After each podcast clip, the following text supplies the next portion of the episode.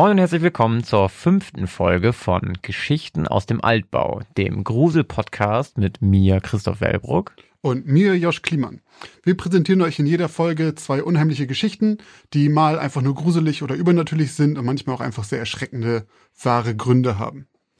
Am Ende liegt es dann an euch zu entscheiden, ob wir uns diese Fälle ausgedacht haben oder ob sich tatsächlich in ihrem Kern etwas Wahres verbirgt.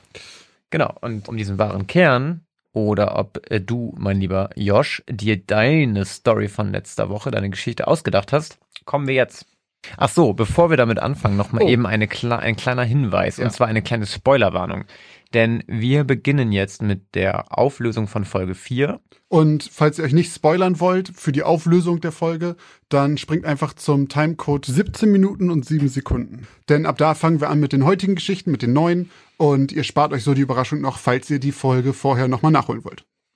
Richtig. Also falls ihr es nicht gemacht habt, hört ihr die anderen Folgen und springt jetzt an, den, an die Stelle. Und falls nicht, könnt ihr jetzt dranbleiben und zuhören, denn ähm, Josh, wir waren bei deiner Geschichte Das neue alte Haus Mhm. mit der Familie, die äh, Kopfschmerzen bis Übelkeit auf einmal hat und dann am Ende in Zeitungspapier eingewickelte Tierkadaver in den Wänden ihres Hauses findet, richtig? Was man halt so findet im Haus. ganz genau. Und der, ich kann mich noch, also was heißt, ich kann mich noch dran erinnern, das ist ja nicht so lange her. Damals. Ähm, es war ein relativ offenes Ende. Äh, ja. Ähm, klär uns auf. Ja, was glaubst du denn? Ich brauche ja erst immer eine Vermutung. Ja, ich hatte, ich lag ja, glaube ich, beim letzten Mal schon nicht ganz richtig, als ich meinte, weil das Ende sehr ähnlich war beim vorletzten Mal. Und Da da habe ich, gesagt, das war wahr. das war es wahr, nicht genau, weil ich dachte, du hättest dir sonst bestimmt noch was dazu ausgedacht. Ja. ja. Ich sage, die Geschichte ist wahr, Mhm. weil, ich, ich glaube, wenn du dir das, es wäre irgendwie zu unspektakulär dafür, dass du dir das ausgedacht hast. Also ich glaube, wenn es aus, aus deinen Gedanken gekommen wäre, dann, dann hättest du nicht den Punkt hinter die finden Tierkadaver gesetzt. weil meine that's it. Gedanken so verstörend sind, oder was? Weil, vielleicht ist es auch nur meine Denke, weil ich, glaube ich, sagen würde, okay, das ist, vielleicht ist es aber auch genau das Richtige, um die Leute auf die falsche Pferde zu führen, aber ich würde sagen, okay, nee, da muss jetzt noch auf jeden, das muss noch einmal knallen oder Da so. muss noch richtig was abgehen. Ja, keine Ahnung. Ich sag, äh, die Geschichte ist echt. Das ist korrekt. Yes. Die Geschichte ist, ist wahr und komme auch gleich dazu, warum die ein relativ abruptes Ende hatte, weil das halt ein Spoiler gewesen wäre für die Auflösung ein bisschen. Und zwar ist das wirklich der Bretius-Familie oder Bretius-Familie, wie auch immer man sie ausspricht, passiert in Auburn, Pennsylvania im Jahr 2012. Die sind 2011 in ihr Traumhaus gezogen und haben beim Renovieren ein Jahr später dann halt wirklich tote Tiere und Zeitungen in den Wänden gefunden, aus den 30ern und 40ern auch genauso. Nur statt, wie in meiner Geschichte, Kerzen und Knöpfe und all so ein Kram, waren da drin äh, Behälter mit Gewürzen und Kräutern noch mit in der Wand. Und die haben insgesamt mehrere hundert von diesen Artefakten gefunden und haben die auch von Experten analysieren lassen. Und die Experten haben geschlussfolgert, dass es sich um Powwow oder Dutch Magic handeln muss. Okay. Und Powwow, beziehungsweise also Dutch Magic, Dutch Magic bezieht sich auf die Pennsylvania Dutch. Das sind deutschsprachige Bewohner aus, äh, äh, in Pennsylvania aus dem 17. Jahrhundert. Und die kamen größtenteils aus der Pfalz. Und man denkt jetzt bei Dutch ja immer gleich an Niederländer, Mhm. aber es liegt daran, dass die Pennsylvania Deutsch gesprochen haben, Ah, also okay. Deutsch. Und die Okay. Amerikaner haben das halt einfach als Dutch dann eingebürgert. Typisch Amerikaner. Ja, falsch verstanden, ab jetzt heißt das Dutch.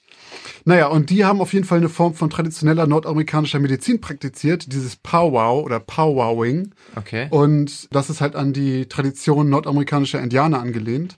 Und dort gab es Heilrituale und Heilzauber mit Opfertieren. Und die Vermutung von den Experten ist jetzt halt, dass die Vorbesitzer des Hauses diesem Glauben angehörten oder halt Pennsylvania Dutch waren und halt noch diese Tiere in die Wand reingezimmert haben als Schutz vor Krankheiten und sowas. Ah. Und deswegen hört meine Geschichte da auf, weil das nächste, was gekommen wäre, wäre halt, dass das überprüft wird, weil das macht halt mit Sortieren. Und dann ist die Auflösung halt nicht mehr ganz so spektakulär. Also schon noch, wer, wer packt sich denn Tiere in die Wände?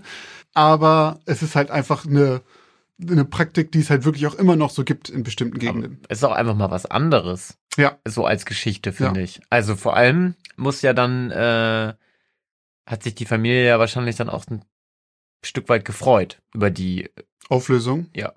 Ja, also, Also, weil dann denken sie ja, oh geil, wir haben jetzt hier einen Schutzzauber. Nee, nee, das fanden die nicht cool, weil die glauben, die glauben da nicht dran. Ähm, das sind halt, also die Pennsylvania Dutch, dazu gehören hauptsächlich auch so Amish People und sowas. Und die haben halt tatsächlich dann auch versucht, alle Kadaver zu entfernen, aber genau wie in der Geschichte sind sie sich wirklich nicht sicher bis heute, ob sie alle entfernt haben, weil die wirklich überall waren, in allen Wänden. Ach so, und der Vollständigkeit halber sei noch erwähnt, dass die Familie eine Menge Kritik dafür ge äh, geerntet hat, weil sie für die vollständige Renovierung eine GoFundMe-Kampagne gestartet haben. Und danach halt eine Menge Kritik kam, dass die Familie das doch inszeniert hätte, um an Geld zu kommen. Okay, ah. Weil die jetzt sagen, ja, Aber die okay, haben sich da, also, aber die haben ja auch offensichtlich diese Sachen in den Wänden gehabt. genau, das hat die, also die Familie bestreitet das bis heute und die Experten stimmen der Familie zu. Aber es gibt halt eine Menge Leute in deren Umgebung, die halt gesagt haben, hier ist irgendwie Cash Grab, ihr wollt doch nur Kohle haben. Weil es auch nicht, weil es auch tatsächlich nicht so viel war. Es war irgendwie so 20.000 Dollar brauchten die. Und da dachten sich alle so, ja, dafür musst du ja keine GoFundMe-Kampagne machen. Weil nach dem, was ich gelesen habe, ging es der Familie wohl auch nicht so schlecht. Ich, ich, ich weiß es nicht, Okay. aber nur damit ja, gut, es auch noch es ist ja erwähnt erstmal nichts verwerflich. Also gut, okay, es ist verwerflich daran, wenn du mega rich bist und dann eine GoFundMe-Kampagne machst. Aber wenn du eine GoFundMe-Kampagne machst, dann liegt es ja daran, dass die Leute dir Geld geben. Ja, wenn es dir keiner gibt, dann kriegst du auch nichts. So. Also ich glaube, die Sache war einfach, die waren jetzt nicht mega rich oder sowas, aber ich glaube, die haben einfach gemerkt, dass plötzlich da Publicity war Ah ja, und okay. sich dann gesagt, okay, dann lass doch davon vielleicht das finanzieren. Und das fanden die Leute halt dann uncool. Ist ja, glaube ich, auch häufig so, wenn es auch bei uns um echte Geschichten geht, wo sich vielleicht irgendwann mal herausstellt, dass das Ganze einfach erstunken und erlogen Ja. war, dass das häufig mit Publicity oder Geldnöten zu tun hat. So, ja, ne? ja, klar. Ich meine, ganz ehrlich, das ist auch ein bisschen verständlich, wenn, keine Ahnung, wenn jetzt irgendwie ganz viele Experten kommen und sagen, bei dir ist auf jeden Fall ein Geist im Haus und mal angenommen, du glaubst selber nicht daran und bist überzeugt, das stimmt halt nicht, aber jetzt kommen andauernd Leute und geben, geben dir 150 Euro, wenn die mal eine Nacht bei dir pennen dürfen oder sowas, irgendwie sowas, Klar. dann sagt man sich auch, okay, vielleicht mache ich daraus einfach ein Geschäft. Ich kann es ein bisschen verstehen. Ich auch. Ich würde auch am liebsten erzählen, in meinem Altbau spukt's und jemand schreibt das nieder und ich krieg ganz viel Geld, weil's, weil Stephen King das dann geschrieben hat. Ja. Aber ist jetzt unwahrscheinlich bei dir. Wahrscheinlich. Ich glaube, Stephen King schreibt, schreibt er überhaupt noch? Der, ich habe mal gelesen, dass der nach wie vor jeden Tag, was war das, eine oder zwei Seiten schreibt? Der hat so ein, der hat so ein ähm, Credo, dass er sagt, äh, ich schreibe jeden Tag, ich weiß nicht, was er sagt, ich sage mir jetzt immer zwei Seiten. Okay. Und das macht er immer. Anscheinend. Der hat einen Output, das ist unfassbar. Ja, Stephen King, bester Mann. Ja. Auf jeden Fall. Ähm, auch Gut. wenn man, äh, so, ja. was? Es Nee? gab nur eine, ach, ich habe äh, It gelesen. Ja. Und da gibt's halt eine Stelle, die fand ich ein bisschen weird. Ach so, ich weiß, welche Stelle du meinst. Ja, ich glaube, jeder, der glaub- gelesen hat und das jetzt hört, der weiß. Ich glaube auch viele, die es nicht gelesen haben und einfach nur immer, als die Filme rauskamen, irgendwas darüber gehört haben, über Unterschiede zwischen Film und Buch, die wissen vielleicht auch, was gemeint Genau, ist. also diese, genau, also das kommt auf jeden Fall nicht in dem Film vor und es wäre sehr, also ich glaube, das hättest du nicht abbilden können. Dann hätte der, dann würde der Film auf Pornhub laufen. Es kam ja auch in dem alten Film nicht vor, in dem Nee, nee. Fernsehfilm. Übrigens, der Ganz alte Film schlechter ist Film. besser als ja. der neue, ne? Also It, der neue It 1 ist schon nicht so mega gut, aber ist okay. Aber der zweite Teil von dem Wir, neuen. wir saßen ja beide im Kino. Kino, wir haben ihn ja. zusammengeguckt und ich kann mich, ich kann mich so gut daran erinnern. Das war einfach wirklich so ein, so ein Moment, wo, nee, da ticken wir einfach Ach so, so, eins ja. zu eins gleich. Ich weiß noch ganz genau, wir saßen im Kino und es war so, es war irgendeine so eine richtig alberne Szene. Ich glaube, es war diese Szene, wo dieser eine Junge von diesem komischen Fieder gegriffen wird und angekotzt wird oder Ja, ja, so. genau. Es war so richtig albern. ja. Und irgendwie haben alle im Kino gelacht und wir beide haben uns unabhängig voneinander quasi angeguckt und, und beide so, what the fuck, so Ist gemacht mit dem Mund. Scheiß. Und wir fanden es beide richtig schlecht. Und Ja, das, war das, wo sie dann noch irgendwie Musik drunter gespielt hatten oder irgendwie Genau, sowas. ja, genau. Das war richtig Ey, albern das war so einfach. scheiße. Aber da waren so viele Szenen, auch diese andere, wo der eine bei ihm im ist, ich glaube im Bad und er sticht ihn irgendwie fast oder sowas. Oder er sticht ihm sogar mit Messer in den Mund oder irgendwie so. Ich weiß nicht, was das war. Und er geht noch raus und dann macht er doch irgendeinen so einen dummen Spruch. Ich sag, er macht noch einen deine Mutterwitz oder sowas. ja, das kann sein. Richie wahrscheinlich. Ne? Aber Ich- ich, war ich auch so froh, als er vorbei war. Ich war Ja, so froh, als ja. die Credits kamen, war ich so, Gott, endlich ist es vorbei. Also er war wirklich, Ja. also ich kann es keinem empfehlen, leider. Ich hatte mich darauf gefreut, weil ich, ich finde auch wirklich, der Alte ist halt, der wirkt albern aus heutiger Sicht, aber gerade Pennywise, ich gar nicht. also ich finde, der wirkt einfach, weil der halt, also generell ist es bei alten Filmen oft das Problem, dass du einfach im Vergleich zu heute, was Effekte und CG, äh, Effekte und Budget angeht, schon einen Unterschied Das merkst. war ja ein Fernsehfilm, ne? Genau, das Ja. kommt halt noch dazu. Aber ich finde zum Beispiel Pennywise, also ich meine, es gibt einfach Szenen, wo der einfach, es ist halt einfach so ein geschminkter Clown. Der ist jetzt nicht, der neue ist halt einfach so ein monströser, mega ekliger mit drei Milliarden Zähnen und so weiter. Ja. Und der alte ist halt einfach, wie heißt der nochmal? Der Tim? Curry. Tim Curry, genau. Perfekt besetzt übrigens. Ja. Und der strahlt aber so eine unheimliche, eklige Gruselheit aus. Ja, weil ich finde, der Horror ist da so ein bisschen äh, stumpfer. Ja, Also der ist schon gruselig, wenn der am, das ist so geil, da steht der, der eine von den Kids kommt dann als Erwachsener wieder nach Hause und dann fährt er mit dem Taxi irgendwie durch diese Straße, durch den Wald und dann steht It halt am Straßenrand und hat einfach nur so ein, so ein paar Ballons in der Hand und das Taxi fährt an ihm vorbei und äh, It, also oder Pennywise, dreht sich dann halt so zu dem um, guckt Mhm. ihm so hinterher und winkt einfach nur so. ja. Und es ist, ich fand das so gruselig. Ja, genau, das ist so halt gruselig. Ist der neue einfach. Film ist halt einfach an jeder Ecke springt dir ein Monster mit Jumpscare. Ich finde zum Beispiel eine mega geile Szene. Ich glaube, es war in dem ersten Mit- Teil mit der Oma. Nee, das ist im zweiten. Ist das im zweiten? Ja, das ist die einzige gute, Genau, die ist gruselige eine mega Szene, Ja. aber nur bis zu dem Moment, wo die als ekliges Riesenvieh um die Ecke rauskommt Ja, und ja. hinterher stampft. Ab dem Ja. Moment ist alles vorbei an Stimmung, aber bis zu dem Moment ist das so eklig und gruselig und Das unangenehm. wussten sie selber aber auch, dass es die Das beste ist auch die Szene ist, weil es in die Trailer-Szene. Trailer halt ist, ja. Ja. Aber genug über Filme So. philosophiert. Wir sind ja kein, ähm, kein Filmpodcast. Nein. Ähm, da fehlt uns die Expertise. Auch wenn wir sehr gerne sehr viele Filme gucken und Ja. privat sehr viele gerne auch darüber schnacken, ist hier der falsche äh, Kanal dafür. Ähm, Genau, deswegen schwinken wir jetzt auch direkt rüber zu deiner letzten Geschichte, die Jawohl. zwei Jäger. Das war die Werwolf-Geschichte, von der ich äh, früh dachte, es ist doch eine Werwolf-Geschichte. stimmt, du bist relativ schnell drauf gekommen. Also ich hatte schnell so ein Gefühl, wo ich dachte, na Moment, du da hast es auch, glaube ich, allen Hörern gespoilert mit deinem Aha. Sorry. Nee, alles gut. Hat wahrscheinlich jeder gedacht. Ja, ich glaube auch. Also jeder, der schon mal eine Werwolf-Geschichte. Deswegen, also machen wir es kurz. Ich glaube, dass du dir dieses Mal was ausgedacht hast. Ich glaube, die Aber kur kurze äh, Frage dazu. Glaubst du, dass ich mir das ausgedacht habe, weil es sich um einen Werwolf dreht? Nee, nee, ich glaube einfach, nein, nein, ich glaube halt, dass es, weil es gibt garantiert echte Werwolf-Erzählungen. Okay. Aber es gibt, ich finde einfach die vom, also ich fand dieses mit dem, mit dem Ring und so weiter, das war halt so buchhaft aufgebaut, finde ich. Also Mhm. war so richtig eine Geschichte halt. Mhm. Und das fand ich hat so einen guten Zirkelschluss im Ende gegeben, dass ich dachte, das ist nicht echt. Okay. Ja, du hast recht. Ja. Äh, ich habe es mir, ich hab's mir ausgedacht. Das ist die erste, das, ist das erste Mal, dass ich mir eine Geschichte ausgedacht habe. Ja, ich weiß auch gar nicht, was ich dazu sagen soll. Groß. Also, es mir geht's so ein bisschen, glaube ich, wie dir letzte Woche. Ja, wenn man nichts hat, dann, ne? Also wenn Ähm, du zur Auflösung nicht groß was sagen kannst. Nee, also ich glaube ein bisschen, ich, äh, Inspir Inspiration kam halt irgendwie ja durch Bücher und Mhm. ich glaube auch ein paar Sp ja, Videospiele tatsächlich, weil Mhm. ein paar Namen ähm, sind aus tatsächlich aus Bloodborne. Ey, ich hab, ich hab's nicht gedacht, aber als du gerade gesagt hast, auch aus Videospielen, dachte ich, okay, 100 Pro aus Bloodborne. Also weil Willem, Eileen, Lawrence, das sind alles äh, Ah, okay. Bloodborne-Charaktere und, und bei Bloodborne gibt's ja auch irgendwie Werwölfe und es Ja. gibt da Lawrence, ist so jemand, der dann auch zu so einem Biest wird und so. Ich habe es dann aber extra nicht so gemacht, dass Lawrence derjenige ist, sondern Okay. dass dann Harvey war dann einfach nur so. Bestimmt hat da draußen irgendein Bloodborne-Spieler hat äh, aufgehorcht bei den ganzen Genau. Namen. Willem, Eileen, Lawrence.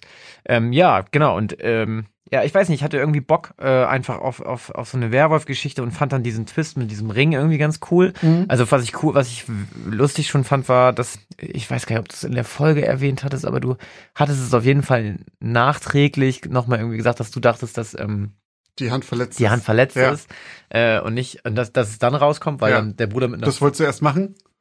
Nee, aber Ach so, ich fand's okay. cool, dass du das so einen Twist schon auch im Kopf hattest. Und ich hatte auch irgendwie, ich hatte es auch so ein bisschen beim Schreiben auch, was heißt drauf angelegt nicht, aber ich, ich hatte schon versucht, so möglichst viele Brotkrumen in die Richtung auch tatsächlich zu Ja, werfen, dass ja. die Leute checken, dass es sich um, also von Anfang an habe ich irgendwie gesagt, der Mond war letzten Monat voll. So, und ich habe extra nochmal geguckt, wie oft gibt's einen Vollmond Ja, oder so. Oder der Himmel war wolkenverhangen und das Mondlicht kam nicht mehr durch und so. Und ich hatte das ganz oft vom Mondlicht immer so nebenbei. Das, Das ist mir tatsächlich beim Schneiden vom Podcast erst aufgefallen. Echt? Weil ich halt, ich habe die ganze Zeit einfach durch, okay, ist eine Werwolf-Geschichte und ich habe das mit dem Mond einfach außen vor gelassen. So, ich habe irgendwie, hab da einfach nicht drauf gehört, als du das gemacht hast. Und beim Schneiden dachte ich so, ah, warte mal, da kommt ja vorher schon ein, zwei Mal sowas mit dem Mond und dann, ich glaube auch irgendwie, als der dann, dann auftaucht vorher, dann ist irgendeine Zeile von wegen, der Vollmond leuchtete hell oder irgendwie sowas. Ja, ja, ja. Und das war so, wo ich dachte, ach guck mal, das ist da ja mit drin. Das habe ich komplett überhört beim ersten Mal. Wenn man nicht, wenn man noch nicht weiß, worauf es hinausläuft, ist ein Vollmond halt auch einfach nur ein Vollmond. Genau, ja, stimmt. Ja. Aber was glaubst du denn? Wusste Harvey, dass er ein, dass er der Werwolf ist? Oder war er sich selber nicht sicher? Ich glaube, der wusste das nicht. Ich glaube halt, also das ist halt das Typische, was man auch in so Filmen hat oftmals, dass ich immer so denke, ey, du kannst doch nicht einmal im Monat irgendwo aufwachen und nicht mehr wissen, was war und dir einfach keine Gedanken machen. Mhm. Aber das passt ein bisschen zu diesem Verhalten, dass man halt so einfach so, ah, schon wieder passiert. Naja, egal. Das Mhm. ist halt, deswegen, also, ich glaube halt auch, wenn du überlegst, in der Welt, stell dir mal vor, es gibt bei uns Werwölfe, Mhm. aber man weiß ja nicht unbedingt, dass man, also, man Also, geht davon aus, ich es gibt, wäre und ich wüsste einfach nicht, dass ich es wäre, genau, quasi. Genau, du, also du gehst ja davon aus, es gibt keine Werwölfe in unserer Welt, erstmal, als, Ja. nur als durchschnittlicher Mensch. Und dann bist du vielleicht einer und da gehst du nicht davon aus, wenn du irgendwie zwischendurch ohnmächtig wirst, fuck, ich bin, glaube ich, ein Werwolf, und denkst vielleicht, scheiße, ich habe irgendeine, äh, wie heißt das, Blutdruckschwäche? Also, wenn ich äh, zu lange in der Kneipe war, dann könnte ich entweder war ich betrunken oder ich bin ein Werwolf, das wenn ich morgens aufwache. Ja, vielleicht hast du einfach Kreislaufprobleme. Vielleicht auch das. Aber ich habe tatsächlich mal gelesen, ja, ich glaube von so einer True Story in Anführungszeichen, wo es mal wohl Ja. überlegt wurde, ob derjenige ein Werwolf Ja, ist ja. oder so. Und da wäre es so gewesen, dass der, also da hat sich das zumindest bemerkbar gemacht, dass die Person anfing, rohes Fleisch zu essen. Und halt wirklich in, in rauen Mengen. Also der ist dann zum Schlachter gefahren und hat sich da so ein Kilo, zwei Kilo Rind gekauft und das dann so heißhungermäßig weggeputzt. Okay. Gibt bestimmt genug Leute, die das auch so machen, freizeitmäßig. Ja. Aber da gibt's übrigens noch ein anderes, wenn wir, wo wir schon bei Videospielen waren. Äh, Gabriel Knight 2. Da geht's auch darum, da gibt's einen Jagdverein, die alle, von denen tatsächlich dann später einer ein Werwolf ist. Aber der Rest ist tatsächlich so, die wollen einfach nur ein bisschen mehr äh, zurück zur Natur und ein bisschen so der Jagdinstinkt, weil sie sagen, das ist was Ursprüngliches und die wollen ein bisschen mehr zum ursprünglichen Menschen, der halt unterwegs ist und sowas und dieses Wölfische.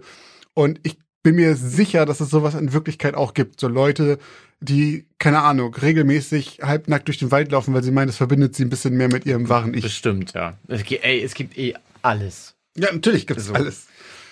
Ja. Genug Menschen auf der Welt, dass von jedem irgendwas da ist.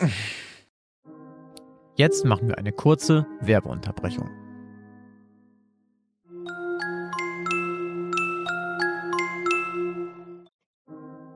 Und jetzt geht's auch schon weiter mit den neuen Geschichten. Ja, dann Bist du jetzt dran? bin ich eigentlich dran. Heute fange ich, glaube ich, an mit, äh, Ja, ja. mit der Geschichte. das ist ganz Wir korrekt. wechseln uns ja immer ab, alle zwei Wochen, jede Folge. Ich fange sehr gerne an mit der Geschichte. Meine Geschichte diese Woche lautet Die Hexe von Frederick Manor. Am 24. November war es offiziell. Steve Ferguson hatte soeben den Kaufvertrag gemeinsam mit seiner Frau Jen, den Vorbesitzern des Grundstücks Mr. und Mrs. Novak und dem Notar und Anwalt Mr. Pecklestone unterschrieben. Schon in der darauffolgenden Woche würden er, seine Frau und ihre fünf Mädchen in das zehn Zimmer große Frederick Manor von 1736 in Charlesville ziehen. Das neue Haus am Grieving Boulevard war riesig. So riesig, dass die Kinder genug Platz zum Spielen hätten und sich nicht mehr wie vorher ein einziges Zimmer teilen mussten. Auf dem 80 Hektar großen Grundstück, was früher als Plantage genutzt wurde, wollten Steve und Jen sich einen gemeinsamen Traum erfüllen und eine Ranch eröffnen. Jahrelang hatten Steve und Jen jeden Penny umgedreht und eisern gespart. Als dann plötzlich völlig unerwartet Jens Onkel Seymour verstarb und ihr einen Großteil seines Vermögens vermachte, kontaktierten sie sofort Mr. Pecklestone, den Notar und Anwalt, der für die Kaufabwicklung des Objekts am Grieving Boulevard in Charlesville zuständig war. Das Anwesen war seit Monaten inseriert gewesen und Steve und Jen hatten es lange im Auge behalten. Für ein so großes Grundstück war es auch relativ günstig gewesen und die beiden waren ehrlich gesagt ein wenig erstaunt darüber gewesen, als Mr. Pecklestone ihnen mitteilte, dass sie die einzigen Interessenten waren. Schon wieder das günstige Haus. Das, das kenne ich doch irgendwie vorher. Da ist was faul, Ja. ne? Leute, kauft nie ein Keiner interessiert Haus. sich dafür und es ist super günstig. Den Grund für den relativ niedrigen Preis des Hauses und dem 80 Hektar großen Grundstück erfuhren sie später. Leider etwas zu spät. Hm. Die Novaks waren nämlich, wie sich herausstellte, die einzigen Vorbesitzer, die Frederick Manor verkauften, ohne dass jemand von ihnen in dem Haus zu Tode kam. Acht verschiedene Generationen von Menschen lebten und starben vor den Novaks in dem Haus, inklusive Frederick Dietz, dem Gründervater von Frederick Manor, der sich mit 93 Jahren auf dem Dachboden erhängt hatte. Hm. Und auch die zahlreichen anderen Verstorbenen, die im Haus selbst wohnten oder auf dem Grundstück gearbeitet hatten, kamen überwiegend auf nicht natürliche Weise zu Tode. Die elf Jahre alte Tochter von Frederick Dietz wurde beispielsweise vergewaltigt und ermordet in der Scheune entdeckt. Einer der Knechte der Farm gab bei der Polizei später zu, für die Tat verantwortlich zu sein. In dem kleinen Bach, der sich mitten durch das Grundstück zieht, ertranken die neunjährigen Zwillinge der Gärtnerin Mrs. Stoking, obwohl beide schwimmen konnten. Und dann war da noch der mysteriöse Erfrierungstod vom Stallburschen Donny, dessen Körper leblos und blau angelaufen auf einem der Felder gefunden wurde. Nachdem Familie Ferguson von der Vergangenheit des Hauses erfahren hatte, verstanden sie auch, was Mr. Novak während der Verabschiedung von Mr. Packlestones Kanzlei meinte, als er sagte, sie sollen das Licht nachts anlassen und es besser nicht ausschalten. Alle Informationen über die düstere Vergangenheit des Hauses wurden jedoch nicht von den Fergusons in Erfahrung gebracht und recherchiert. Nachdem es mehrere unerklärliche Vorkommnisse kurz nach dem Einzug der Fergusons in Frederick Manor gab, wurden zwei sogenannte Experten für solche speziellen Ereignisse eingeschaltet. Die Emmers waren ein verheiratetes Paar, welches sich auf das Übernatürliche spezialisiert hatte und Menschen mit übernatürlichen Problemen ihre Hilfe anbot.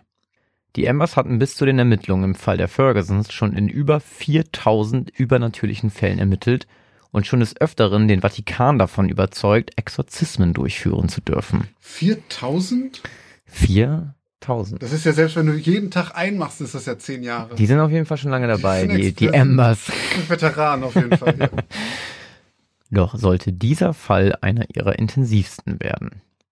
Zu Beginn der Untersuchung der Embers schien alles noch recht harmlos. Zumindest für die Embers. Denn für sie war ziemlich schnell klar, dass diverse Erscheinungen spirituelle Energien und Dämonen sich in dem Haus manifestiert hatten. Dämonen habe ich ja schon in Ja, Folge, schon. ich glaube in Folge Eins. 2 erklärt, 200 Zwei? Untermieter. Ach ja, Ja, klar. genau. Ja. Ähm, also da habe ich jetzt einmal definiert, was es ist und erklärt. Also für alle, die es nicht wissen, Folge 2 hören. Sowieso Folge 2. Genau, auf jeden Fall Folge 2 hören. Ähm, genau. Ähm, also da waren auf jeden Fall ordentlich Dämonen im Haus und diese waren den ersten Ergebnissen ihrer Untersuchungen nach aber nicht bösartig. Mrs. Amber, welche als eine Art Medium fungierte und versuchte mit den verschiedensten spirituellen Geistern in Kontakt zu treten, beschrieb mehrere dieser Geister als harmlose, ehemalige Bewohner und Bedienstete des Hauses. Manche dieser Erscheinungen waren lichtundurchlässig und hatten einen festen Aggregatzustand, während andere in Form von Gerüchen wie dem Duft von Blumen wahrzunehmen waren. Hm. Und wiederum andere sollen, die Mädchen der Fergusons, während sie schliefen, liebevoll beobachtet haben. Ah, Doch Mrs. Amber war nicht die einzige Person, die offenbar imstande war, Kontakt mit den Erscheinungen aufzunehmen, beziehungsweise sie sehen zu können. Auch die Mädchen schilderten den Ambers bei ihrer Befragung von Spielzeugautos, die durch den Raum fuhren, als ob sie von einer unsichtbaren Hand angeschoben wurden und von Geräuschen, die sich anhörten, als würde jemand die Küche fegen. Die zwölfjährige Christy Ferguson folgte den Geräuschen eines Nachts in die Küche und sah den Besen auf dem Boden liegen, gleich neben einem frisch und ordentlich zusammengefegten Haufen Staub. Doch staubwischende Putzteufel oder mit Autos spielende Geister waren nicht die einzigen Erscheinungen, die sich im Hause manifestiert hatten. schade. Es gab auch andere Vorkommnisse im Hause der Fergusons. So schwebten beispielsweise öfters die Betten der Kinder mehrere Zentimeter über dem Boden. Die Telefonhörer im Haus waberten über dem Telefongerät und krachten, wenn jemand den Raum betrat, zurück in ihre Schalen. Typische Dinge eben, wie die Embers es nannten. Stühle, die durch den Raum gerückt wurden, Bilder, die überwiegend nachts lautstark von den Wänden fielen, Türen, die ohne ersichtlichen Grund zugeschlagen wurden oder sich nicht schließen ließen, so als würde eine unsichtbare Kraft sie aufhalten. Und leider waren einige der Geister, Dämonen und Erscheinungen den Fergusons nicht so wohlgesonnen. Während des weiteren Verlaufs der Untersuchung durch das Ehepaar Amber kam es zu weiteren besonders hässlichen Zwischenfällen. Die Mädchen schreiten fast jede zweite Nacht, weil sie von einer unsichtbaren Macht an den Haaren oder den Füßen aus den Betten geschleift wurden. Ganz ehrlich, sorry. Aber das ist doch der Punkt, wo man auszieht. Ey, wenn mein Kind an den Haaren aus dem Bett gezogen wird. Naja, vielleicht legt sich das ja voll alleine. Ja, ich gehe da später noch drauf ein. Also die, die Ja, hatten, ne, die hatten halt, glaube ich, ihr sich da ihren Traum erfüllen wollen. Ja, okay. Die, ich glaube, du glaubst dann erstmal auch nicht daran, ne? Also wenn du nicht. deine Kinder dir erzählen, dass da irgendwie, Mama, ich, hat- mich hat ein Geist aus dem Bett gezogen, dann sagst Ja. du, mein liebes Töchterchen, Stimmt ich habe gerade. bisher sind ganz viele von den Sachen von den Kindern beobachtet worden, wie der Besen und so weiter. Ja, ja, genau. Nee, machen wir weiter. Das Türenzuschlagen wurde indessen auch immer heftiger und konzentrierte sich ausschließlich auf die Haustür des Anwesens. Diese öffnete sich zudem auch noch fast jede Nacht und ließ kalte Luft hinein, sodass es im ganzen Haus eisekalt wurde. Zu den anfänglich wahrgenommenen guten Geistern gesellten sich unterdessen immer mehr böse Geister und Dämonen dazu. Die Emmers hatten die Theorie, dass der fehlende religiöse Bezug der Familie Ferguson und ihr Mangel an Glaube mitverantwortlich für das hohe Aufkommen dieser Manifestation war. Ihre eigene Anwesenheit und Arbeit im Haus sowie die Dauer ihres Besuches sollen allerdings auch verantwortlich dafür gewesen sein, diese bösen Erscheinungen dazu angestachelt zu haben, ihr böses Treiben zu verstärken. Nach ungefähr einer Woche, nachdem die Embers in das Haus der Fergusons gezogen waren, um ihre Untersuchung durchzuführen, begann eine Entität, die sich im Haus der Fergusons eingenistet hatte, jede Nacht für ungefähr zwei Stunden immer wieder laut nach ihrer Mutter zu schreien. Das älteste der fünf Mädchen wurde zudem zunehmend von einer grauen Frau darauf hingewiesen, dass über zehn tote Soldaten in den Wänden ihres Kinderzimmers eingemauert seien. Was zuerst als eher harmlose Zwischenfälle begonnen hatte und mit dem Start der Untersuchung durch die Embers als nichts Ungewöhnliches bei einer solchen Vergangenheit des Hauses abgetan wurde, hatte sich nun zum Terror für die ganze Familie entwickelt. Doch leider kam es sogar noch schlimmer. Eine der im Haus ansässigen bösen Erscheinungen hatte sich während der Untersuchung auf Jen Ferguson spezialisiert. Diese Erscheinung stellte sich als das hässlichste und gemeinste spirituelle Wesen im Hause heraus. Wie die Embers feststellten, handelte es sich bei dem Geist um die auf dem Grundstück des Hauses verstorbene Thekla Vierhaus. Eine Satanistin und selbsternannte Hexe, die zusammen mit ihrem Mann Ronan Vierhaus Frederick Manor bewohnte und sich hinter der Scheune der Farm 1885 an einem Baum erhängte. Thekla Vierhaus wurde 1812 in Charlesville geboren und hatte bis zu ihrem Tod eine dunkle Vergangenheit. Die satanischen Neigungen Vierhaus waren sämtlichen Bewohnern Charlesvilles bekannt und nachdem ihr neugeborenes Kind mit einem scharfen Gegenstand im Kopf tot am Ufer des Baches gefunden wurde und sie des Mordes verdächtigt wurde, um ihr Kind dem Satan zu opfern, lebte sie ein einsames, von der Gesellschaft entferntes Leben auf Frederick Manor mit ihrem Mann und den zahlreichen Bediensteten, die sie regelmäßig schikanierte und quälte, indem sie sie schlug oder ihnen das Essen verwehrte. Keines ihrer nächsten drei Kinder, die sie gebar, wurden zudem älter als fünf Jahre. Alle starben auf mysteriöse und nicht natürliche Weise. Nachweisen konnte man ja allerdings nie etwas. Vierhaus hatte sich besonders auf Jen Ferguson fokussiert und schien die Absicht zu haben, vor allem sie aus dem Hause zu jagen. Jen Ferguson gab später an, dass eine graue weibliche Erscheinung sie eines Morgens an ihrem Bett beobachtet hatte. Der Kopf hing ihr seitlich vom Hals herunter, so als wäre das Genick gebrochen. Als sie bemerkte, dass Jen aufwachte, dröhnte sie Verschwinde. Verschwinde, ich werde dich mit Tod und Finsternis aus diesem Haus vertreiben. Nach diesem Zwischenfall und dieser ersten Kontaktaufnahme wurde Jen regelrecht attackiert. Sie wachte morgens mit Bissspuren und blauen Flecken auf. Bei der Hausarbeit flogen Geschirr und Besteck auf sie zu, sodass sie in Deckung gehen musste. Doch die Fergusons ließen sich nicht davon beeindrucken und blieben stur. Sie würden sich nicht ihren Traum von der eigenen Ranch zerstören lassen und das wunderschöne alte Haus wegen dieses angeblichen Spuks verlassen. Doch ihre Meinung sollte sich bald ändern, denn die Embers wurden nicht nur gerufen, um das Haus zu untersuchen. Der primäre Grund ihrer Anwesenheit war der Zwischenfall mit Mutter Jen am 13. Januar. Steve kam gerade aus der Dusche, um sich anzuziehen, als er seine Frau lachen und zwei der Mädchen schreien hörte. Als er in das Kinderzimmer rannte, um nachzuschauen, was los sei, sah er seine Frau Jen, die die kleinen Töchter Christy und Marie übers Knie gelegt hatte und die nackten Rücken der Mädchen mit Kerzenwachs begoss. Als sie bemerkte, dass ihr Mann anwesend war, drehte sie sich zu ihm um und lachte wie von Sinnen in einer Tonlage, die Steve noch nie zuvor gehört hatte. Als die Embers Frederick Männer daraufhin erreichten, waren sie überzeugt, dass Jen Ferguson von Thekla Vierhaus besessen war.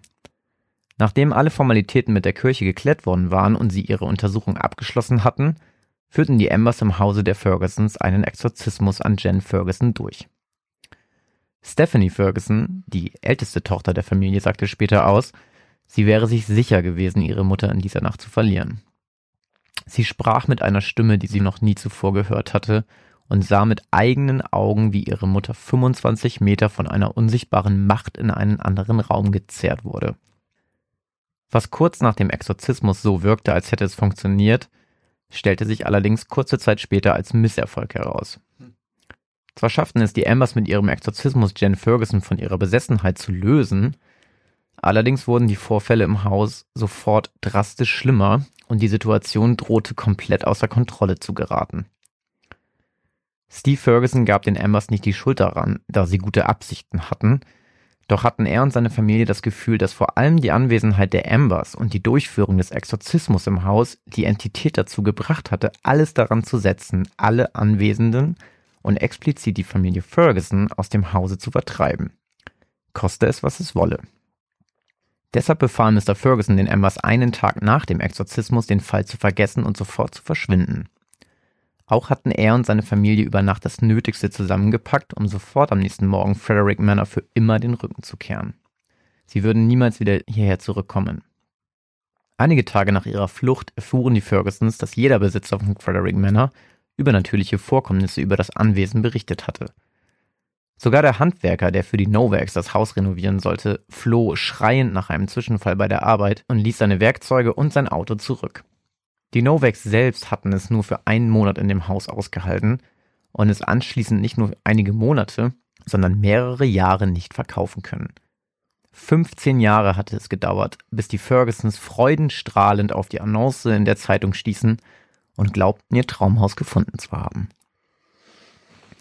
Meine Fresse, ey. da war ja alles drin. Da war, da war alles mit dabei, ne? Das stimmt. Ja, krass. Okay.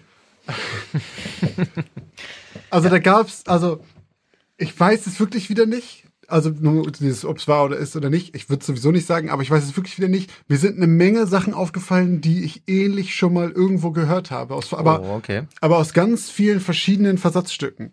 Also es gab ganz lange ähm, die gesamte Anfangsgeschichte mit diesem, das alte Familienhaus und wie viele da gestorben sind und auch wie die zum Teil gestorben sind, hat mich voll erinnert an so ein Spiel, was ich mal gespielt habe, Black Mirror.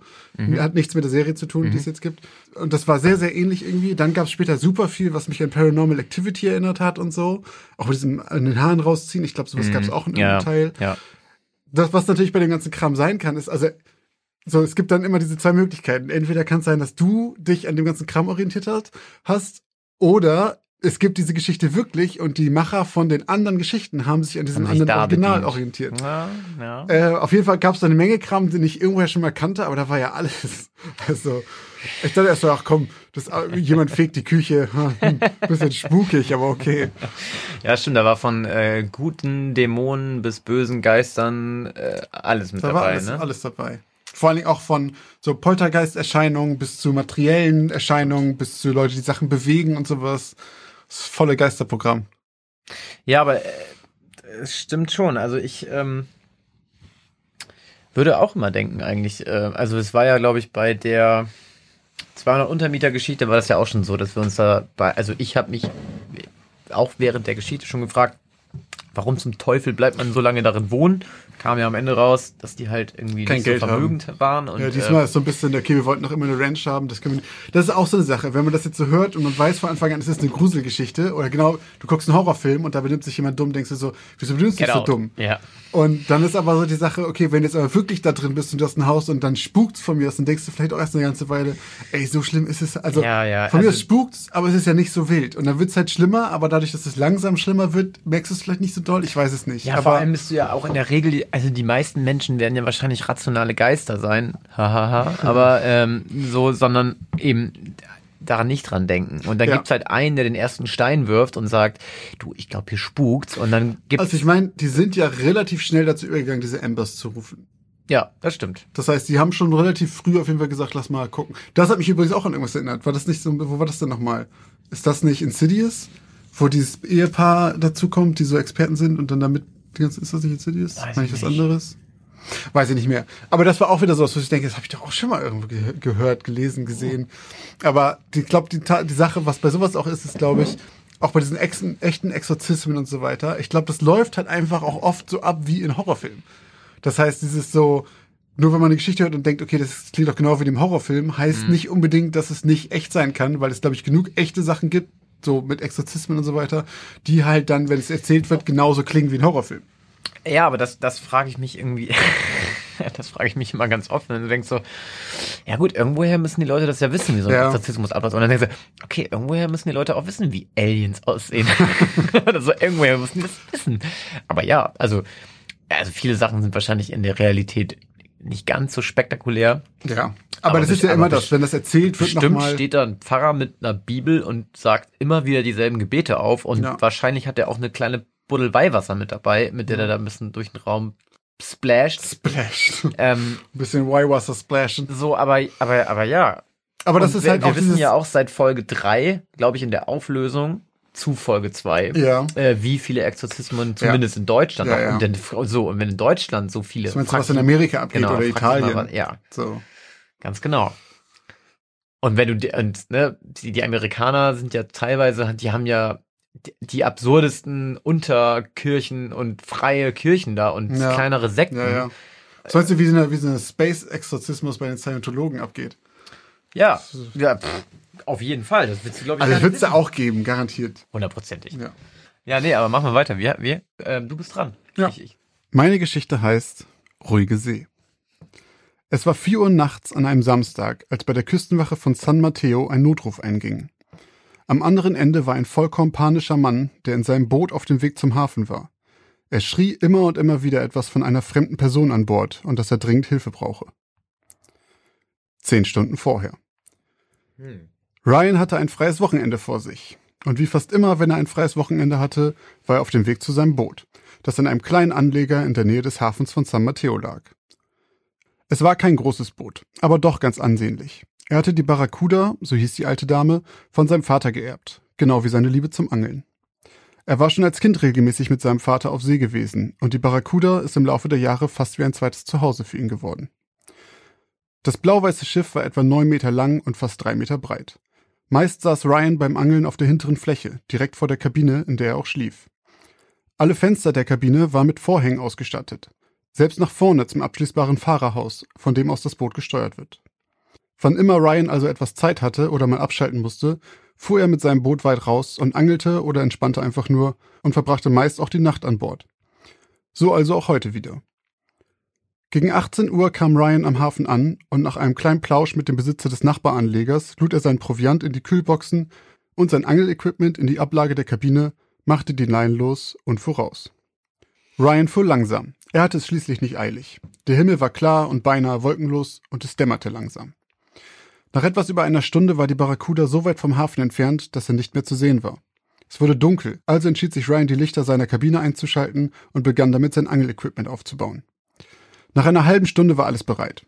Er setzte sich auf seinen Hocker und warf die Angel aus ins schwarze Nichts des Meeres. Das leichte Plätschern der Wellen gegen die Bootswand war Musik in seinen Ohren. Er liebte die abgelegene Stille dieser Welt um ihn herum hier. Hier draußen war er mit seinen Gedanken und den Fischen alleine. Nichts zu hören außer dem Wasser, den Möwen, das Ächzen des Bootes und Motorengeräuschen? Ryan schaute sich verdutzt um, jedoch war nichts zu sehen. Aber doch, er war sich sicher, da etwas zu hören. Entfernt noch, aber doch näher kommt. Das Tuckern eines Bootmotors. Es war schon zu spät und zu dunkel, um noch weiter als 20 Meter sehen zu können. Der fast mondlose Nachthimmel tat sein Übriges, um alles, was weiter weg war, im Schwarz zu verschlucken. Die Geräusche kamen näher. Das andere Boot musste alle Lichter ausgeschaltet haben, aber warum? Das wäre Wahnsinn in dieser Dunkelheit. Das Brummen kam noch näher. Die Barracuda war hell erleuchtet, der andere Kahn würde ihn gut genug sehen müssen, um ihn nicht zu rammen, dachte sich Ryan. Doch als das Geräusch noch lauter wurde, bekam es mit der Angst zu tun. Was, wenn sie nicht gesehen werden wollen? Was, wenn sie absichtlich auf mich zufahren? Auf einmal klang es so, als würde das unbekannte Boot um ihn herumfahren. Es war weit genug weg, um nicht sichtbar zu sein in der Dunkelheit und umrundete ihn mehrfach, bis das Motorengeräusch mit einem Mal verstummte. Es hatte angehalten. Es war wieder nur das Plätschern der schwarzen Wellen gegen den Rumpf der Barracuda zu hören. Ryan rief laut Hallo, doch es gab keine Antwort. Mit einem Mal wurde er panisch. Er hatte das Gefühl, beobachtet zu werden. Er ging ins Fahrerhaus, schmiss seinen Motor an und fuhr entgegengesetzte Richtung, aus der er zuletzt das Geräusch gehört hatte. Ihm lief ein Schauer über den Rücken. Nach etwa 15 Minuten beruhigte er sich langsam wieder. Er sollte jetzt weit genug weg sein. Es dauerte noch ein bisschen, bis Ryan sich wieder entspannen konnte. Vielleicht war das Ganze auch nur ein Irrtum. Vielleicht kannte er den Bootsbesitzer. Oder es war vielleicht einfach ein dummer Streich. Wie dem auch sei. Ryan war gerade wieder dabei, seine Angel auszuwerfen, als er stutzte. Ein leises Tuckern. Da war es schon wieder. Kaum zu hören, doch über die Stille der pechschwarzen Wellen erkannte Ryan es sofort wieder. Es war das gleiche Motorgeräusch wie zuvor. Und es kam wieder näher auf ihn zu. Gerade als er aufstand, um sich umzuschauen, verstummte das Geräusch. Da fiel ihm sein Scheinwerfer ein. Der Suchscheinwerfer der Barracuda dreht sich nur um 180 Grad, also musste Ryan das gesamte Boot ein Stück nach links drehen, um in Richtung der Geräusche zu leuchten. Er schaltete den Scheinwerfer ein. Sofort schoss ein glänzend heller Strahl Licht weit in den Horizont. Langsam, ganz langsam ging Ryan den Horizont mit dem Lichtstrahl ab. Er spürte seinen Herzschlag schneller werden, während er den Scheinwerfer weiterdrehte. Mit einmal sah er es. Er hatte sich das Geräusch nicht eingebildet. Ein Boot, nur etwa 50 Meter entfernt, komplett dunkel und unbeleuchtet. Ein menschlicher Schemen war an Deck zu sehen. Er schaute direkt zu ihm herüber. Ryan schaltete sofort den Scheinwerfer und das Licht in seiner Kabine aus, startete den Motor und fuhr mit Vollgas los. Nach einer halben Stunde schaltete er den Motor ab, ließ das Licht jedoch aus, setzte sich nach draußen und horchte. Der ist eine halbe Stunde Weggeballert. vollkommen düsterer, auf düsterer See, ohne Licht. Naja, wenn du, wenn du weißt, wo das Land ist. Krass. Es dauerte eine ganze Weile, bis Ryan sich sicher war, nicht mehr verfolgt zu werden. Ihm war definitiv nicht mehr danach, heute noch zu angeln. Außerdem machte sich die Aufregung langsam bemerkbar. Ryan war todmüde. Das Licht schaltete er erst gar nicht wieder ein. Obwohl er noch nervös war, ließ sich Ryan in sein Bett fallen und schlief recht schnell ein. Doch nicht lange. Ryan erwachte plötzlich von einem Geräusch, nein, mehreren Geräuschen. Sie kamen eindeutig von oben. Es klang wie Schritte. Jemand ging draußen langsam auf seiner Kabine entlang. Ryan schoss sofort das Blut in den Kopf. Ihm wurde heiß, alles in ihm schlug Alarm. Er schnellte hoch und hörte gerade noch, wie die Schritte über ihm plötzlich zu einem Laufen wurden, als er in das Fahrerhaus sprang, wo er sofort die Tür hinter sich verriegelte. Es war keine Zeit mehr nachzudenken. Er warf den Motor an und fuhr so schnell, wie es die Barracuda zuließ, in Richtung des Hafens von San Mateo. Er drehte sich immer und immer wieder panisch nach hinten zu den mit Vorhängen verhangenen Fenstern Richtung Kabine. Und auf einmal sah er es. Einer der Vorhänge war leicht nach oben gebeugt. Und aus der unteren Ecke starrten ihn zwei weit aufgerissene Augen an. So plötzlich wie Ryan sie entdeckt hatte, so schnell waren sie auch wieder verschwunden. Unterwegs rief er völlig außer sich die Küstenwache an. Er würde das Fahrerhaus nicht verlassen, bevor er nicht sicher sein könnte, es ist niemand anderes an Bord. Es dauerte über 90 Minuten, bis er endlich da war. Am Hafen warteten bereits Polizisten auf seine Ankunft. Sie durchsuchten jeden Winkel des Bootes, doch es war niemand zu finden. Doch man fand dreckige, nasse Abdrücke von Stiefeln auf dem Dach der Kabine, die nachweislich nicht von Ryan stammen können. Der Hafenmeister bestätigte jedoch, dass außer der Barracuda kein anderes Boot am gestrigen Abend hier abgelegt hatte. Ryan schwor sich, dass dies das letzte Mal war, dass er allein zur See fährt. Hm, okay. Also ich muss sagen, direkt, was ich schon richtig geil fand, war, dass du angefangen hast mit zehn Stunden vorher. ja, so, Und ja. dann dachte ich aber, ich habe dann gedacht, dass Brian derjenige gewesen wäre, der dann dieser, auf dem anderen Boot ist. Genau, Ah. das habe ich gedacht. Ich habe so gedacht, okay, es geht jetzt auf jeden Fall darum, wie er dieser Passagier Ach wird. so, okay.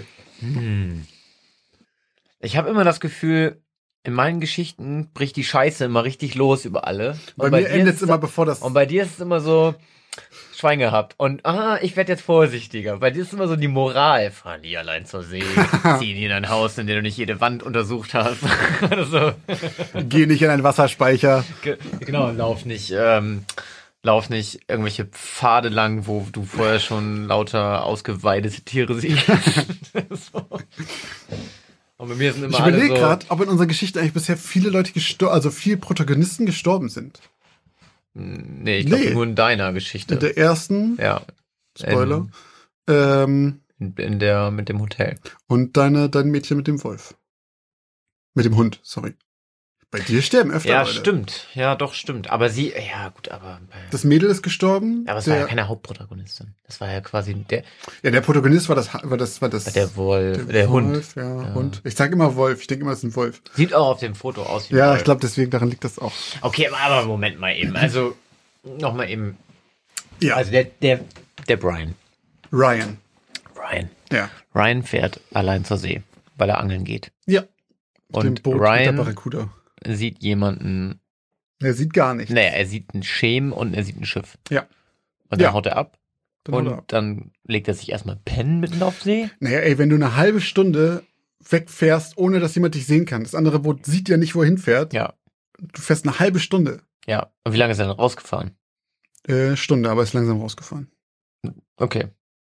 Aber warum, warum, wenn der, Sch also, ich gehe jetzt mal von mir aus. Ja, Wenn ich auf hoher See bin ja. und ich ist ja öfter mal passiert genau, dir. was öfter passiert. Kleiner Pirat. So, und ich schon mir die ganze Zeit anscheinend einbilde, äh, irgendwelche Schiffe zu sehen, Mhm. äh, die vielleicht da sind, vielleicht auch nicht da sind. So, und dann irgendwann sehe ich auf jeden Fall so ein Schiff und merke, ich habe mir das nicht eingebildet. Und dann bin ich mega ängstlich und renn in meinen Führer raus und baller mit voller Geschwindigkeit eine halbe Stunde Richtung Hafen. Warum fahre ich da nicht weiter in den Hafen? Warum Naja, ich lege ich glaub mich einfach- dann mitten da auf hoher See pennen? Das macht Ja. niemand. Ich glaube halt, wie halt Ryan, der halt sein Leben lang schon auf diesem Boot war. Stell dir vor, das ist dein zweites Wohnzimmer. So, das ist genau wie, stell dir vor, du bist im Viertel unterwegs. Ja. Und auf einmal ist da irgendein gruseliger Typ und dann gehst du auch nicht, oh, jetzt geht's aber nach, ab nach Hause, der Abend ist gelaufen, tschüss. Sondern ja, aber was war denn überhaupt sein Plan? Also warum Der wollte draußen angeln und da draußen pennen. Das macht ja, er dauernd. ja, das habe ich verstanden. Ja. Aber wenn, aber das Ding ist ja, wenn ich sagen würde, ich gehe im Viertel feiern Ja. und, und sage, das ist mein Plan, und auf einmal kommt aber irgendwas, was mich übelst verschreckt, so dass ich keine Ahnung nach Hause laufe, dann bleibe ich ja nicht auf dem halben Hause Weg, dann bleibe ich auf dem halben Bar. Weg. und sage, Oh, weißt du was? Trinke ich hier jetzt ein Bier. Also, ja, klar, ich denke das auch so. Ich denke auch so, warum fährst du nicht, warum fährst du nicht zurück, du Idiot? Aber, Aber, ich kann mir halt vorstellen, weiß ich nicht. Ich glaube, wenn das halt wirklich für dich ganz, ist ganz normal dünnes ist. Eis jetzt gerade, ne? Für Was? dich.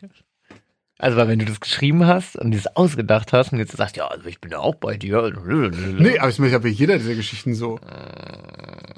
Ah, ja. Versuch dir was zu entlocken hier, nicht aus der Reserve zu locken. Nee, aber okay, aber das, aber ich habe das richtig verstanden. Der fährt quasi Richtung Hafen Nee, und fährt überlegt oder er Hafen, fährt der fährt weg. eine halbe Stunde er fährt weg, von dem Geräusch, ja. Okay. Ich glaube, sonst Ah, würde der okay. auch keine 90 Minuten brauchen, um von das zurück zu macht ja keinen Sinn.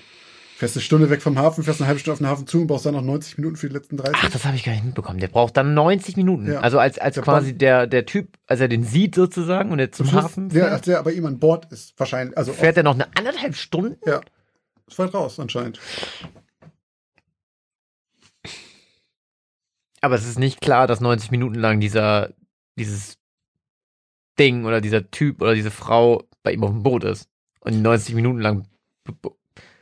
Ich habe nichts darüber gesagt. Das musst du dir selber denken. Aber ich, ich würde vermuten, wenn er Das zum ist, Schluss. glaube ich, einfach wenn das er zum Schluss Problem, was ich immer mit deinen Geschichten habe, weil ich da immer nicht so drauf, weil, weißt du, weil die so abrupt enden. Fakten, Fakten, Fakten. Ja, das ist dann immer so. Christoph ja, braucht Fakten. Ich brauche, ja, das ist wirklich so. Ich brauche immer so, so, okay, was, okay. Selbst wenn du sagst, da war ein Vampir aus seinem Boot, wenn du mir sagst, warum der da Der war. Vampir war um 12.47 Uhr dort. Nein, aber er war wenn- 2,73 Meter groß und er hatte Durst. Er ging zweieinhalb Meter Du hast du gesagt vorwärts. Stiefelabdrücke, ne? Vor allem auch noch dreckige Oh, wenn du, also wenn, du- wenn du noch, wenn du noch mit irgendwelchen äh, ähm, Schrammen gekommen wärst, die darauf zurückführen lassen, dass es ein Haken war, dann, er hat nur einen großen Tentakel. wäre hier gefunden. nicht nur das äh, Video des Pentagons debunked. Sagt der Mensch mit der, mit der Werwolfhand. Hm, ja, nee, aber war, ähm, war spannend. Also wie gesagt, weil ich vor allem, weil ich dachte, dass es ein anderes Ende nimmt oder beziehungsweise einen anderen Ausgang hat mit dem äh, blinden Passagier. Ja, Ähm, heute morde ich wieder. Ich gehe an Bord eines neuen Bootes. aber was ich, was ich, äh, ja, was ich wieder so speziell, weil, weil da- das ist so, das steht jetzt im krassen Kontakt zu den Fergusons, Ja, ähm, weil da geht einfach richtig die Luzi ab bei denen. das stimmt. Und die bleiben dann einfach und denken so, "Ja, wir wollen hier eine Ranch machen. Und äh, Ryan hat Sagt- einfach, einfach nur so ein paar Augen gesehen und sagt so, okay, ich gehe nie wieder alleine auf See. Ey, ohne stell dir mal ganz kurz vor. Also, stell dir einfach mal kurz vor, du bist alleine in so einem kleinen Boot auf See und siehst halt fucking Augen hinter dir. Ja, also ja, klar, ich wäre auch so wie Ryan, aber ich wäre auch, Sache, aber ich wäre auch nicht wie Ja, Familie ja. Ferguson. Ich wäre auch schon so, was hast du gerade gesagt, äh, Töchterchen? Dich hat jemand Unsichtbares aus dem Bett gezogen? Alrighty. Das reicht mir. Dann ketten wir dich einfach jetzt ins Bett. Aber eigentlich hast du auch schon recht, ne? Also eigentlich muss man misstrauisch sein und werden, wenn man verdammt riesige Häuser für verdammt wenig, Tja, oder? das ist halt so das Klischee, aber ich, aber es ist so Ich will gar nicht wissen, was in meiner Wohnung passiert ist. Die ist ja auch alt. unnor, also die ist relativ günstig eigentlich Ja, so, dafür. stimmt. Stimmt, du bezahlst auch wenig Ja, dafür. das ne? ist auch ein altes, also es ist wirklich ein sehr alter Altbau. Oh, oh, oh. Da, hm. Aber hast du dir, hast du dir da eigentlich mal Gedanken drüber gemacht? Also, also das hat jetzt ja nicht immer gleich was mit Grusel zu tun und so weiter und so fort, ne? Aber, ähm, ich meine, wir wohnen beide in einem Altbau Mhm. äh, und hier sind bestimmt schon mal, ist hier mal jemand gestorben. Und sei es jetzt vielleicht Das hier war früher ähm, eine Krankengymnastikpraxis. mit deiner Wohnung. Ja. Ja, aber bestimmt nicht ganz, ganz früher. Ja, ich weiß gar nicht, wie alt das Gebäude ist. Also ich glaube, mein Haus ist von 1900. Also wenn man hier in die Wände bohrt, dann sieht das schon alt aus, auf jeden Fall, was hier so in die Wände reingeklatscht wurde. Aber, aber dann denke ich mir so, okay, äh, teilweise sind es ja auch Riesenhäuser. Ja. Also das ist ja bestimmt mal jemand, also weil das Ding ist ja in den meisten Horrorfilmen und Co., dann sind es meistens immer so alte Villen oder Ja, alte ja. Einfamilienhäuser. kriegst du eine alte, alte, richtig alte Villa und die kostet halt 50.000 Dollar. Ich denke, Naja, aber, aber wie, aber es gab schon mal einen Film oder irgendwie was, wo man gesagt hat, da hinten steht das äh, 200 Jahre alte Mehrfamilienhaus. so.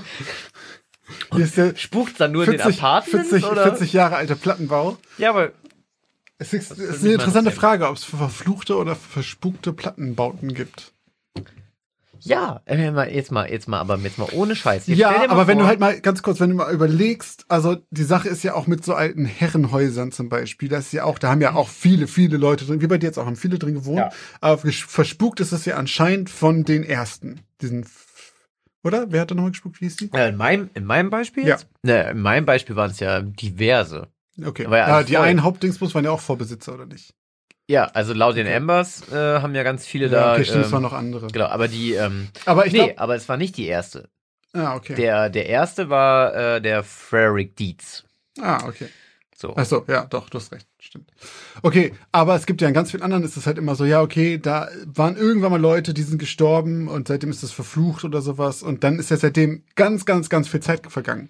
Und ich glaube halt sowas wie so Plattenbauten oder moderne Häuser haben einfach vielleicht noch nicht genug Historie, weil es ist ja nicht so, dass, okay, da passiert einmal was Beschissenes, niemand stirbt, okay, ist verspukt. Ja, äh, keine Ahnung, weiß ja nicht. Nee, weißt du auch nicht, aber nach dem, was man so hört, nach diesen Klischees, ist es ja irgendwie so. Da, Ja, nach müsst, müsste ja. es ja überall gespukt Ja, aber werden. nach den Klischees sind es ja meistens auch irgendwie, irg- also sind die Geister ja meistens irgendwelche Geister von Menschen, die ermordet wurden oder so. Ja.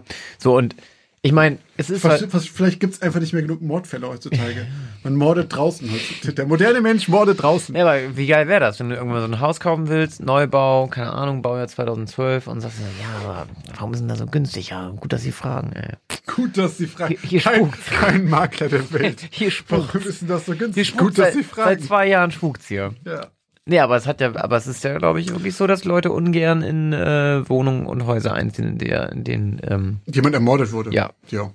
also ich glaube, es ist auf Kann ich jeden Fall, äh, da, äh, das ja, ist das ja Ding. Ein großer Unterschied zwischen, okay, hier drin ist jemand verstorben, vielleicht auch unter dramatischen Umständen oder. ja, ermor ja, oder ermordet halt. Ermordet ne? ist schon Ja, krasser. ermordet ist schon krass. Ich glaube, das ist der Grund, das ist der, das ist der Lifehack, wenn man in einem, wenn man Angst hat, dass man aus seiner Wohnung irgendwann geworfen wird, weil wegen Immobilienhain einfach jemanden umbringen im eigenen Haus. Ich dachte gerade, jetzt kommt dein Lifehack, wenn du irgendeine Bude geil findest, aber die zu teuer ist, einfach den Besitzer ermorden, der da jetzt drin ist. Nee, wenn du irgendwo wohnst und Angst hast, dass dein Vermieter, der vielleicht ein paar Jahre schon auf dem Buckel hat, bald mal äh, nicht mehr da ist Mhm. und dann irgendein Investor das Haus kauft und sich rausekelt, einfach jemanden umbringen im Haus. Ey, Es ist so smart, dass da noch keiner drin gedacht hat. Boah, locker, oder? Was ist ihr Motiv? Ich hatte Angst, aus meiner Wohnung geschmissen zu werden. Deswegen habe ich mit dem Mord Der versucht, den, Mietspiegelinspektor, der Mietspiegel. des Hauses zu senken. ja, das wäre ganz geil. Ey, Eigentlich. ich, irgendwer hat das bestimmt schon in Betracht gezogen oder irgendwer hat das auch schon gemacht. Meinst du? Kann ich mir gut vorstellen. Also, eine Menge Tipps für den Alltag hier im Podcast mal wieder. Hm.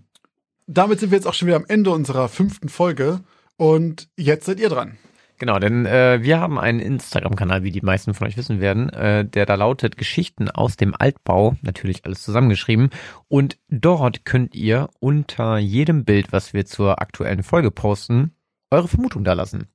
Und zwar, ob ihr glaubt, dass wir euch angeflunkert haben und die Geschichten erfunden haben oder ob wir wahre Geschichten erzählt haben. Ob wir doch etwas gefunden haben, was in Wirklichkeit so gruselig ist, wie nur ausgedachte Geschichten es eigentlich sein könnten. Genau, und wir würden uns natürlich sehr darüber freuen, wenn ihr das alle tut. Und wenn ihr uns irgendwas anderes mitteilen wollt, dann tut das auch gerne. Unter Geschichten aus dem Altbau at outlook.de könnt ihr uns eine E-Mail schreiben und auf allen anderen Plattformen, wo man bewerten kann, könnt ihr eure Bewertung dalassen. Wir freuen iTunes uns zum drüber. Beispiel ist immer sehr wichtig, weil iTunes rankt nach den Bewertungen.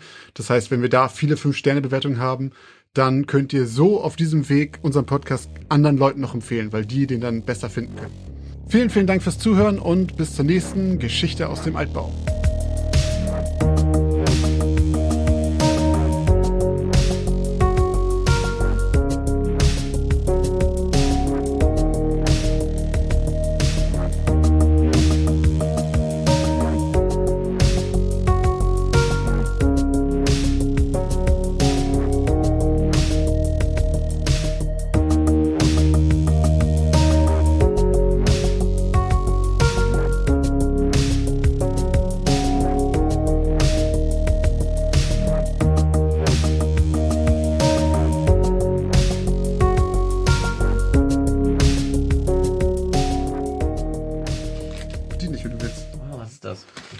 Nicht Zimtschnecken? Ah, oh, oh, Zimtschnecken. Oh, nee, Shit. Alter, dann bin ich ja morgen kugelrund, Diggi. Jetzt mach auf, ich will auch eine. Oh, ich, oh.